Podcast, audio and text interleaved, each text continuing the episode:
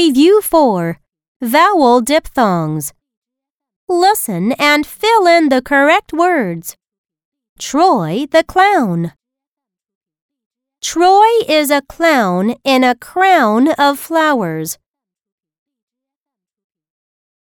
Troy has a big red, round nose and a big brown belly. On his feet, there are two huge boots. They look like 100 pounds.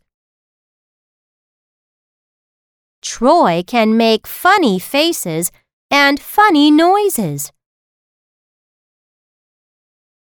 Troy has a magic wand wrapped in foil. The wand has magic power. When Troy waves his wand, points to the hat, and makes the sound we, a bird will come out. Children love Troy more than toys. Troy is a clown of joy.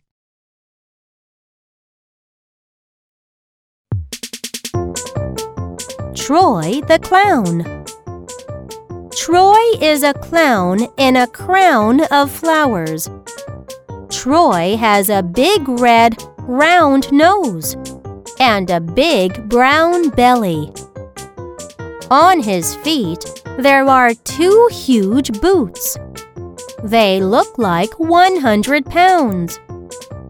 Troy can make funny faces and funny noises.